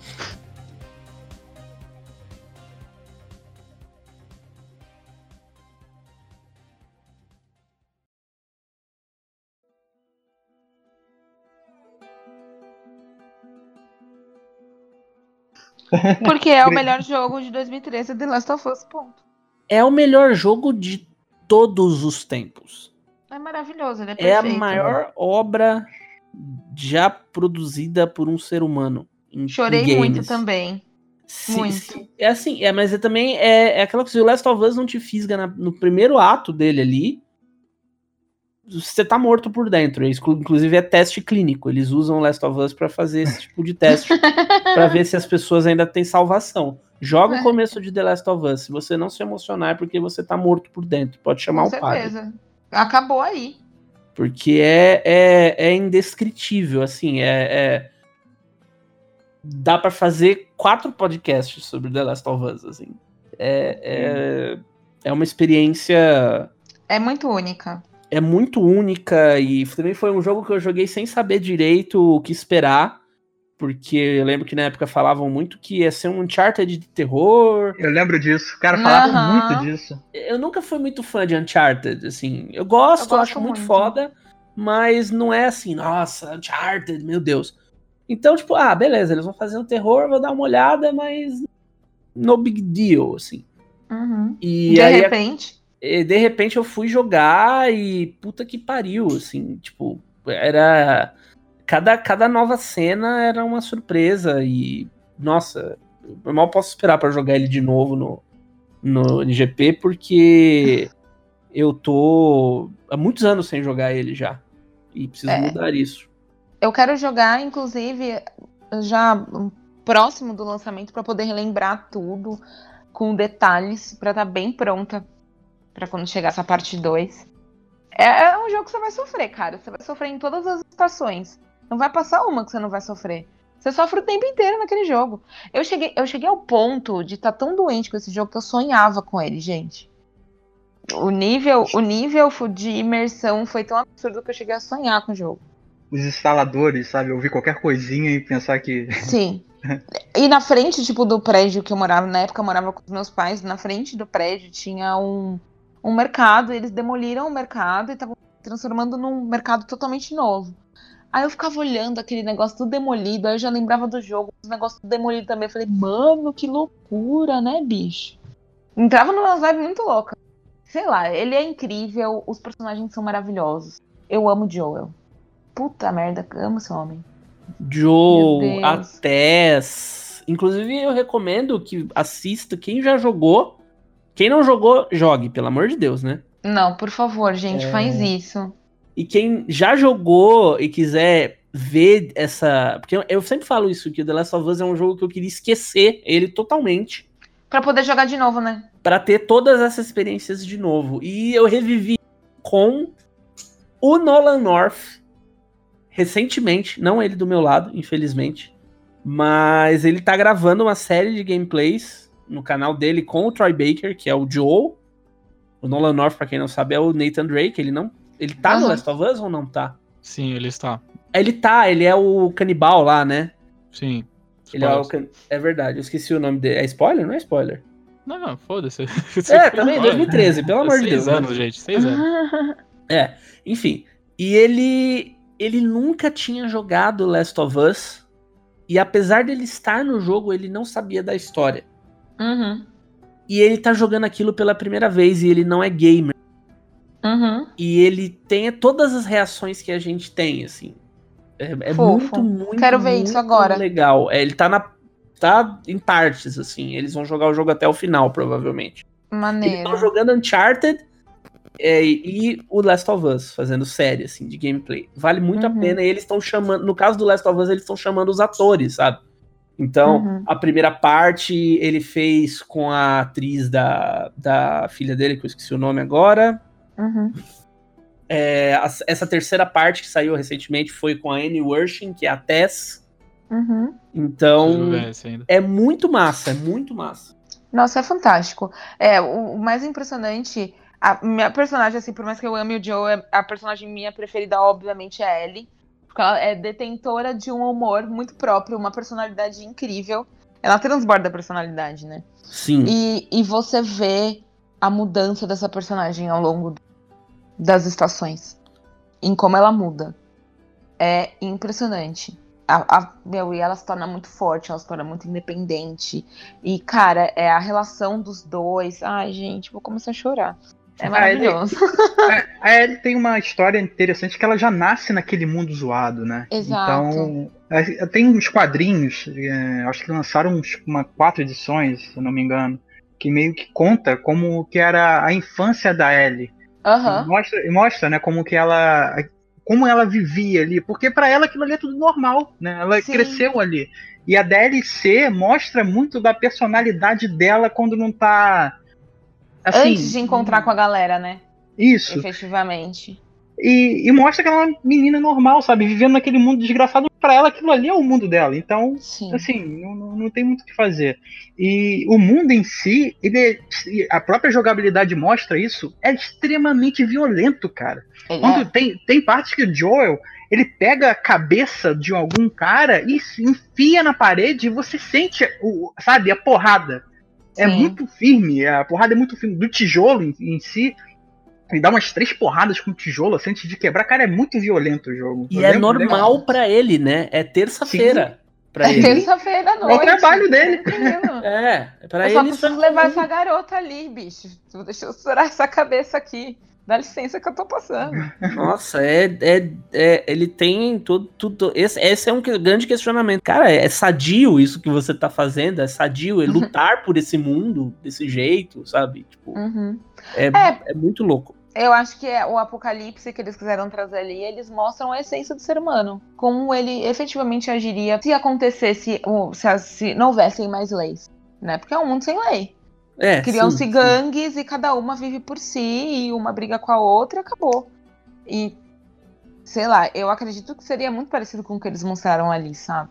Porque a natureza humana, infelizmente, no fundo, no fundo, é todo mundo bicho. Sabe? É um querendo passar por cima do outro.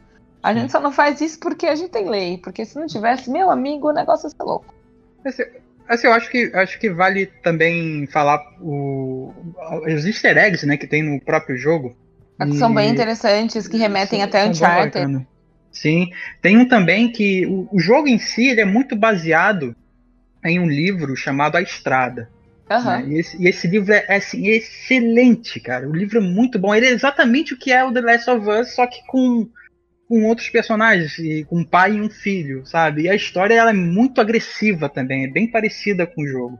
Uhum. Então, quem tiver oportunidade e puder dar uma lida, assim, é um baita livro e merece muito. É do mesmo autor que fez o livro Onde os Velhos Não Têm Vez, que virou um filme, Onde os Fracos Não Têm Vez. E esse Nossa, livro esse tem. filme é pesadíssimo. Sim, final, final é bem. Meu Deus. Você só pode assistir uma vez, porque você vai ficar tão impactado que você não vai conseguir mais ver outras vezes. É verdade. E tem, tem, tem easter eggs do livro, né, no, no, no jogo em si. Mas enfim, vale muito a pena pra quem não jogou, né? Vai jogar, pelo amor de Deus. E quem Por conseguir, favor. vão conseguir dar uma lida. E joga DLC também, é muito importante. Que aí você vai ficar com o coração na mão o tempo inteiro. gente. E assistam o NGP que vai ter Zeratina. Conversar e chorar junto. Isso, segurar na é mão. bom. A gente segura na mão de Martini nesse momento. Exatamente.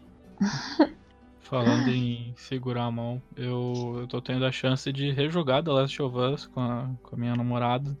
A Olha lá. gente tem o costume de, de ter, tipo, esse, esse é o nosso jogo do, do mês. Na verdade, do, do semestre, porque a gente não se vê com tanta frequência, e daí, tipo, a gente demora pra finalizar. A Uhum. gente, assim que a gente terminou o Until Dawn, a gente, eu sugeri a ela jogar o The Last of Us, porque já, já tinha notícias que, que, é- foi, que o jogo ia sair e tudo mais. E era bom pra ela conhecer, porque, porra, The Last of Us. E também pra eu me lembrar um pouco, eu já, já me preparar pro, pra sequência. E eu não vou entrar em spo- spoilers, mas a gente chegou na cena da universidade. Vocês, vocês que jogaram sabem o que eu tô falando. Hum. E daí tem aquele cliffhanger que acaba a cena da universidade. E daí era o último dia que eu tava lá visitando ela e eu falei, pô, vamos deixar pra outro dia. Ela me deu um tapa na minha mão. Ela falou, a gente vai continuar jogando. A eu- gente vai continuar jogando agora. O Last of Us é desses. Eu, eu sou uma pessoa, quem me conhece sabe, eu sinto muito sono. O meu sono, ele é uma força Sobrenatural. sobrenatural, ele é uma força muito poderosa, assim. Foi desenvolvido pelo Miyazaki. E... Tudo começou com ele. É, e tipo assim, o Last of Us é um jogo que me fez trocar horas de sono por The Last of Us e foi muito válido. Valeu a pena, né? Valeu a pena. E olha, queria esquecer e por jogar tudo de novo. Neil Druckmann, que homem. Que um homem. podcast, né? Jogos que a gente gostaria de esquecer pra experimentar de novo. Sim, Nossa, é verdade. sim, eu acho um tema incrível. Tem uma lista.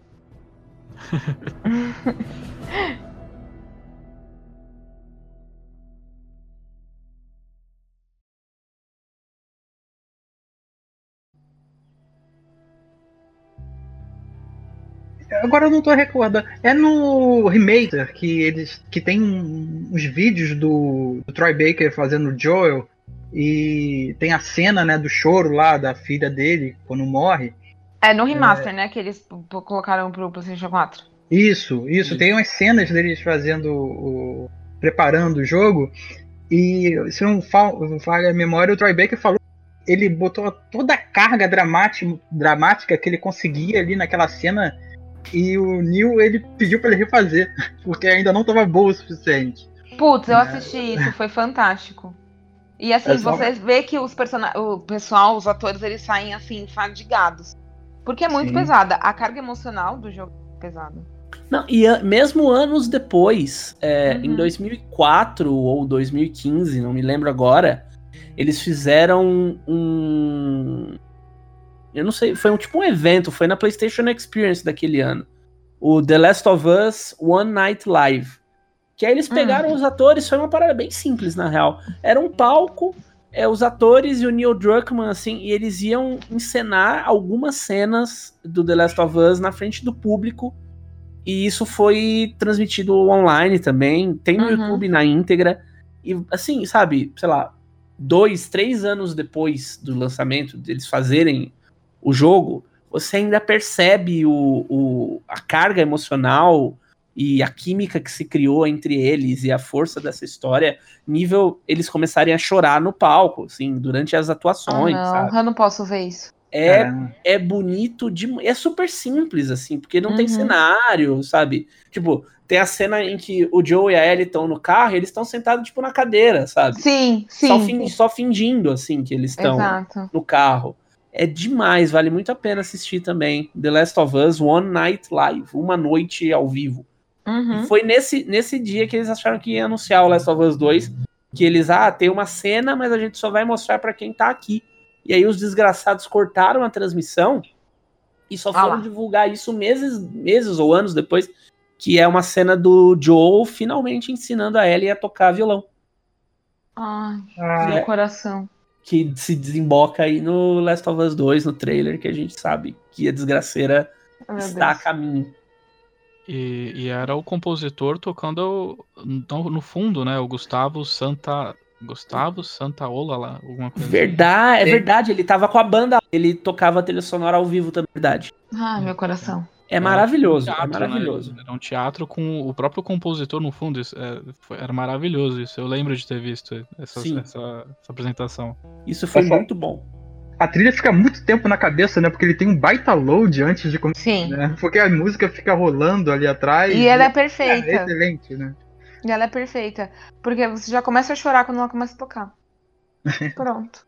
Você já se emociona ali, você já sabe que o pau vai torar naquele jogo. pau torando na timeline. O pau torando na timeline. É, seria The, The Last of Us.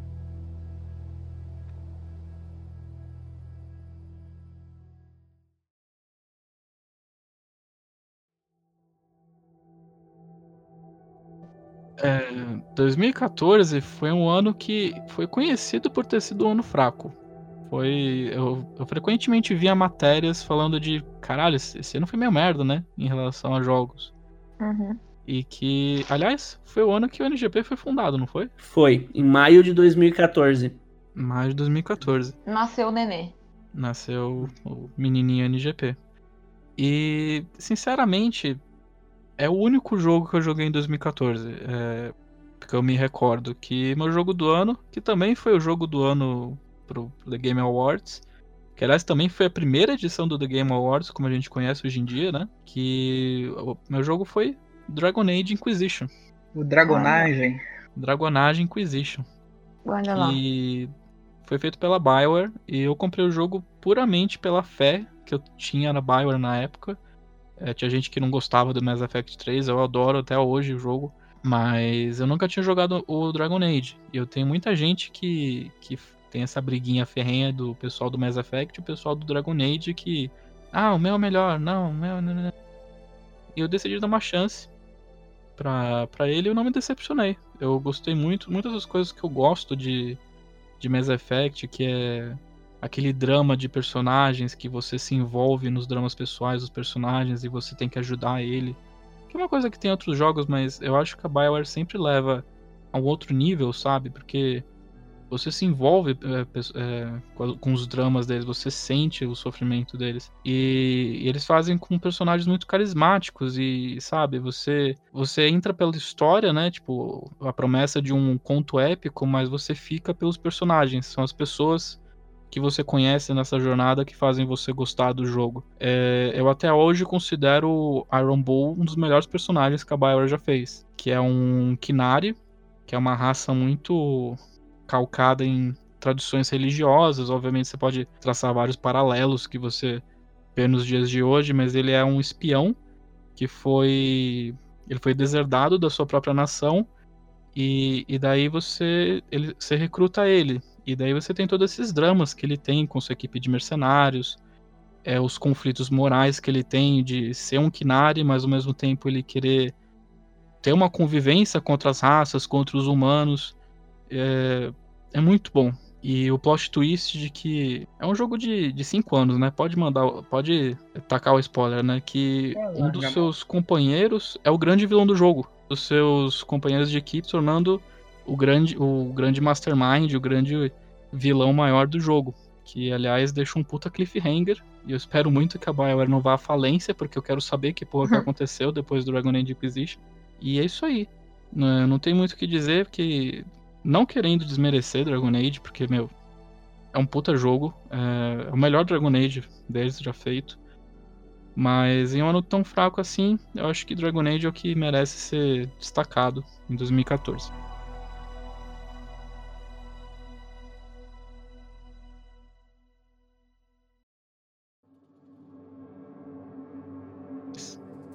Bom, gente, vocês estão falando que 2014 foi fraco?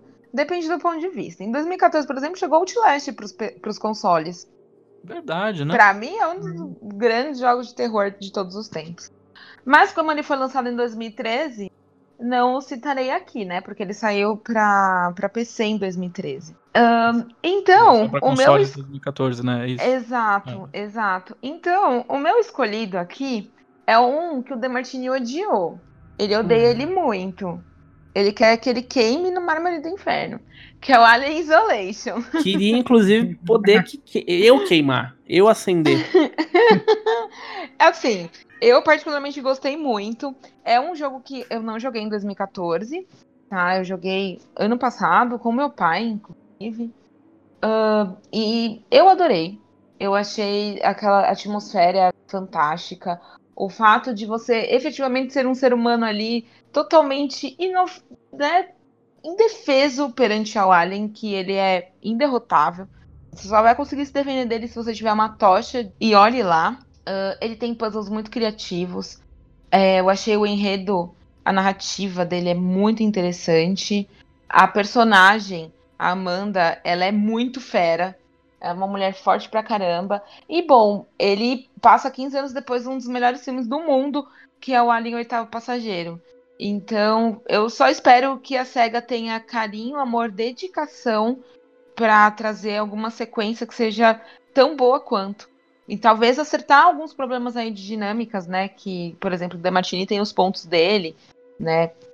Que é compreensível inclusive, por conta da, da parte dele toda de, de stealth, o fato de você ter que ficar esperando o alien passar e etc. Pode ser um pouquinho cansativo para algumas pessoas. O fato também dele demorar aí umas três horas para engrenar pode cansar também. Mas ele é fantástico. Eu adorei, assim, 100%. É um jogo de terror fantástico. É, eu tenho, eu tenho meus problemas com Alien Isolation é com relação a ele ser é, é, muito implacável, sabe? É um jogo que você você tem zero margem de erro, assim. Punitivo. Você enfrenta os inimigos humanos que te matam com dois tiros. E o Alien, se te encontrar, acabou. Assim, você não tem margem de manobra uhum. na hora uhum. que você é visto pelo Alien, por exemplo. Você é, chega um ponto em que, se você tá jogando e você é encontrado pelo Alien, você só, tipo, ah, beleza, me mata e bora pro checkpoint, sabe? Sim. Eu acho isso muito cansativo e muito punitivo, assim. Não é, não é o tipo de experiência que me agrada e por isso eu acabei, acabei dropando o jogo, assim. Mas ele Uhum. é belíssimo e totalmente assustador. Isso eu não tiro, apesar de eu não gostar, eu não tiro do jogo, assim. Tipo, Uhum. ele é fudido mesmo. Ele é.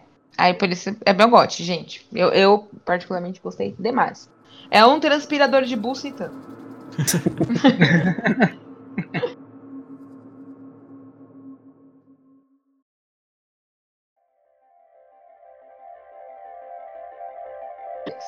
É, o- eu, eu confesso que eu fui olhar 2014 e tive. Nada acontece feijoada. É, eu tive um pouco de dificuldade de encontrar, mas aí eu fui procurar, assim, é, no- nos jogos que eu joguei em 2014 e tal, e eu me lembrei de um joguinho que ele.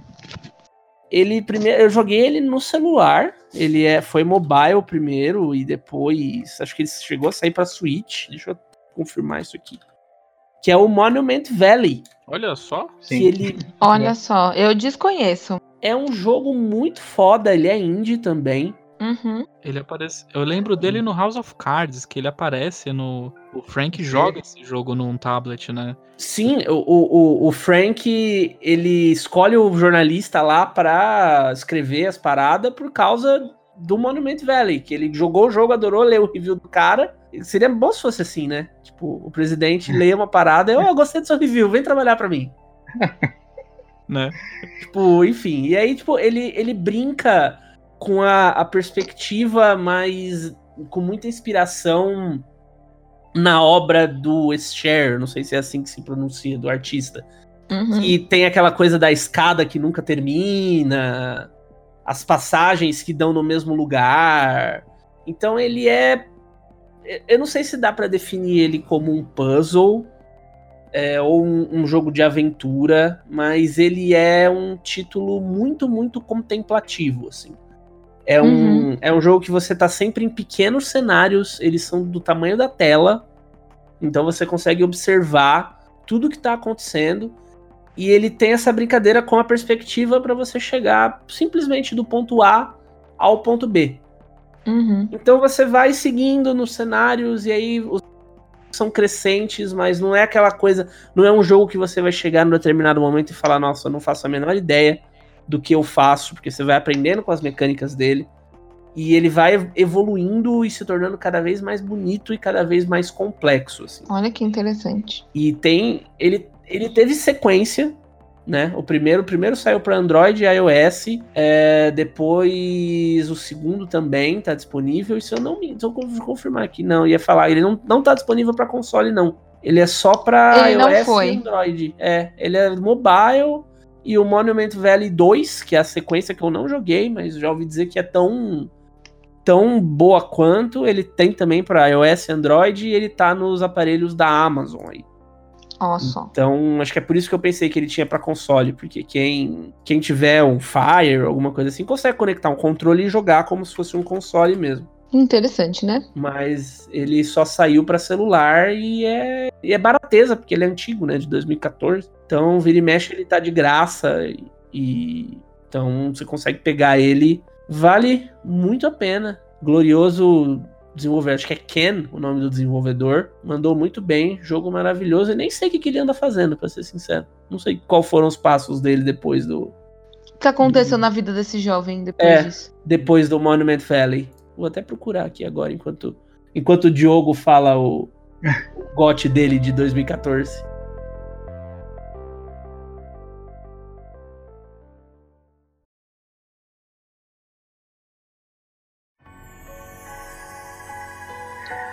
Então, é, 2014 também foi um ano meio estranho, eu joguei bem pouco, né? É, e teve alguns jogos pro 3DS que eu joguei, mas assim, não sei se funciona dessa forma, né? Porque tem um jogo que ele saiu nos Estados Unidos apenas em 2014. E foi a partir desse momento que eu consegui jogá-lo. Né? Apesar dele ter sido lançado no Japão em 2012. Não sei se tá na. se posso fazer esse tipo de, de, de roubalheira. Mas enfim. o- Rouba aí, rouba aí, rouba aí, 2014, vai. que é um ano relativamente lento, vai lá. manda ver. Vai lá. Então, é, eu joguei pro 3DS. É, um, assim, eu tava muito carente de jogo de é, JRPG. Né? Então, o que eu consegui pegar assim foi o Bravely Default, que é um jogo para pro 3DS. Ele tem toda aquela cara do RPG é, clássico que a gente jogava no PlayStation 1, sabe? Ele tem muita cara do, principalmente do Final Fantasy IX, que é um meu favorito assim da vida da, da saga. E ele me remeteu muito a isso. Então, assim que eu vi os primeiros vídeos dele, então eu saí correndo atrás do, do, do jogo e, né, é, era, na época foi bem ruim de achar. Eu tive que comprar no Mercado Livre, foi bem caro. O cara me comprou, lembro. foi bem doído. Mas. Uhum. É, e foi, foi uma boa compra, sabe? Porque tudo nele me agradou. Dos personagens, a trilha, é, assim, e cada personagemzinho com uma característica especial, sabe? É, é, bem divertido cada um deles. Principalmente o Ringabel, que ele é, é, assim, é um, é um mulherengo nato e é, é um cara extremamente escroto e extremamente. É, como posso falar? Ele é, é, é contrabalanceado com a Idia, que é a menina que ele acaba gostando, enfim. Né? Ele me lembra muito Zidane nisso. E, eu gostei muito dele. Foi um baita RPG, tem uma história muito boa. E ele tem um, um, um, uma coisa que a partir do, da metade dele, ou ali no terço final, ele começa a se tornar extremamente repetitivo de, a um ponto de você ficar assim, puto com o jogo, sabe? Parece que ele tá fazendo isso para te punir ou para estender uma jogatina que já devia ter sido concluída há muito tempo. Puta merda, eu odeio quando fazem isso. Mas isso aí é um, é, foi uma, uma coisa que o jogo estava fazendo para você prestar atenção. Porque assim que você abre o título, o nome completo do jogo é Bravely Default é, Flying Fairy. Fairy, né? Hum. É, e quando você abre o jogo, vai iniciar com seu save, ele muda as letras sabe? É para justamente você prestar atenção que eu não sei, vou dar um spoiler aqui porque enfim, o jogo, né, já lançou um tempão. É, você tem uma fada que te guia o jogo inteiro, né? E te, é meio que faz parte da religião lá que, que, que rege o jogo.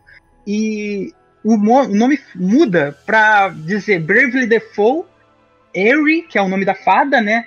Slime, está mentindo. E a gente só faz o que está fazendo repetitivamente porque essa fada está te fazendo fazer isso. Ah, não. E, e, quando você simplesmente não faz o que você que ela tá te mandando fazer, que pô, você leu ali na abertura do jogo que a fada está mentindo.